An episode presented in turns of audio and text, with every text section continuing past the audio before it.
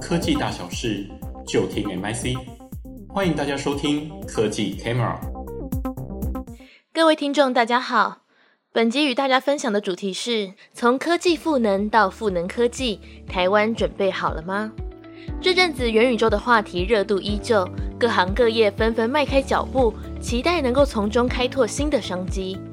元宇宙时代，数位内容创作的去中心化的趋势，让出生在网络科技时代的 Z 世代，利用他们得天独厚的数位应用能力，在元宇宙逐步打造出庞大的创作者经济。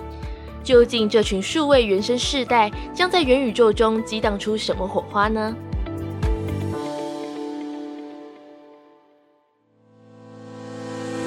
元宇宙议题自从 Meta 带头点火之后，至今在 ICT 产业的讨论热度不减，甚至有越来越多产业也开始以实际的行动共襄盛举，比如时尚精品业、艺文展演、教育、公部门等领域。越来越多示范性应用案例如雨后春笋般展现在众人面前。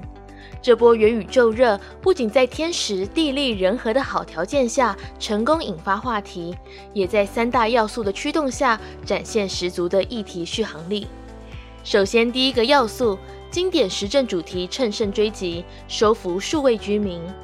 从元宇宙应用情境的参与人数来看，当前已具备社交和游戏和艺文展演等元素的应用具有最高的人气。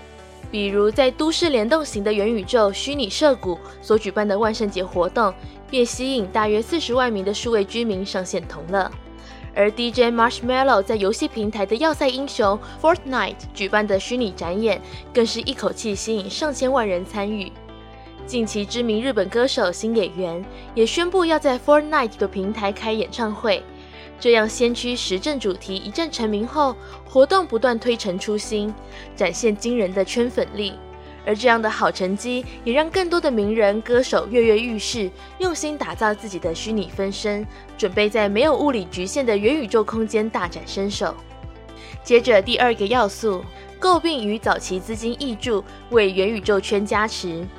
二零二一年，不仅元宇宙先锋厂商诟病动作不断，以元宇宙 Web 三点零为投资标的的创投基金也接续成立。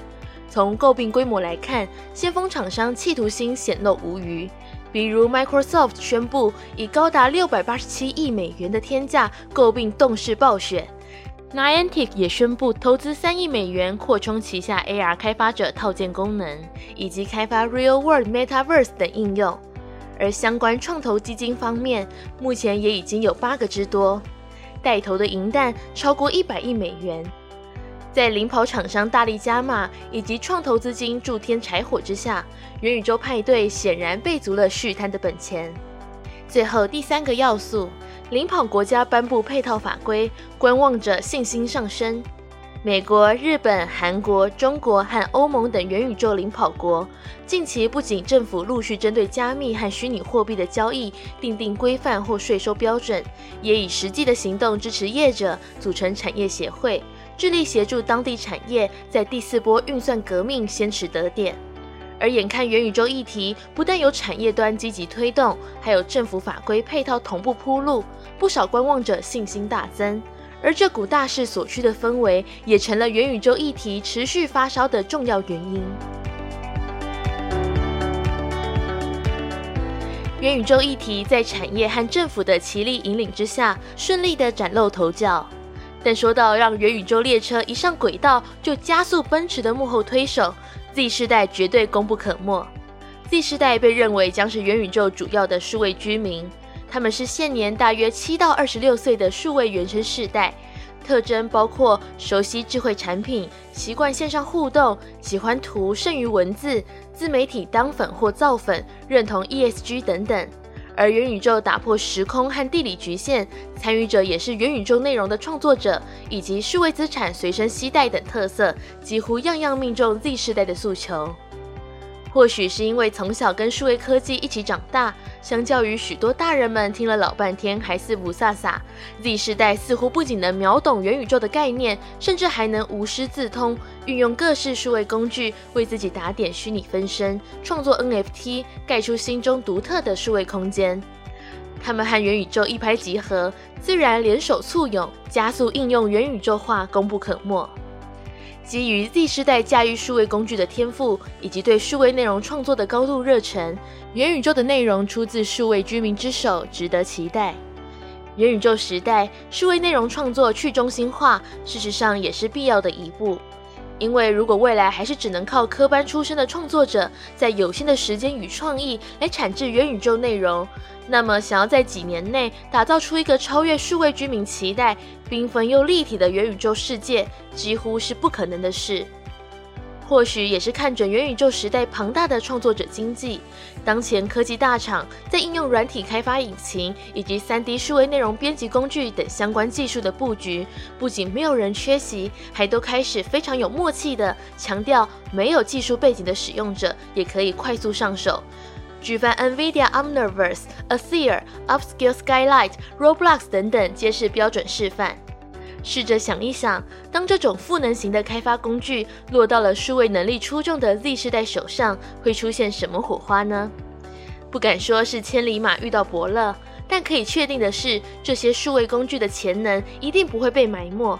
可想象这群数位原生世代的年轻人将会如何淋漓尽致地运用新一代的内容开发工具，把脑袋里的大胆创意、跳脱框架的点子，尽情地在元宇宙空间中释放出来。随着 Z 时代倾巢而出，使用者与科技的关系也将一举从科技赋能的层次跃升到赋能科技的崭新境界。迈入赋能科技阶段，也意味着数位情境构思以及数位内容创作的能力与价值将会更受重视。然而，要想在这两大高创价潜力的领域脱颖而出，开发者不仅要对数位居民的样貌、诉求、程度、价值观了若指掌之外，甚至连他们自己都还没想到的需求，也都要先帮他们想好。但挑战的是，这对于多数台湾 IT 业者而言，向来是较不擅长的事。竞争力的养成需要极大的决心与耐力。好消息是，随着大趋势逐渐明朗，当前已经看见不少台湾中下游的资讯大厂以实际的行动展现升级转型的决心，包括跨域寻求合作伙伴，邀请 Z 世代数位内容创作者一起发想未来科技应用情境等等，也练习从应用趋势反推软硬体的技术需求。当然，思维转换的过程并不容易，下定决心行动更需要十足的勇气。但从现阶段产业的因应作为来看，或许我们已经跨出了关键的第一步。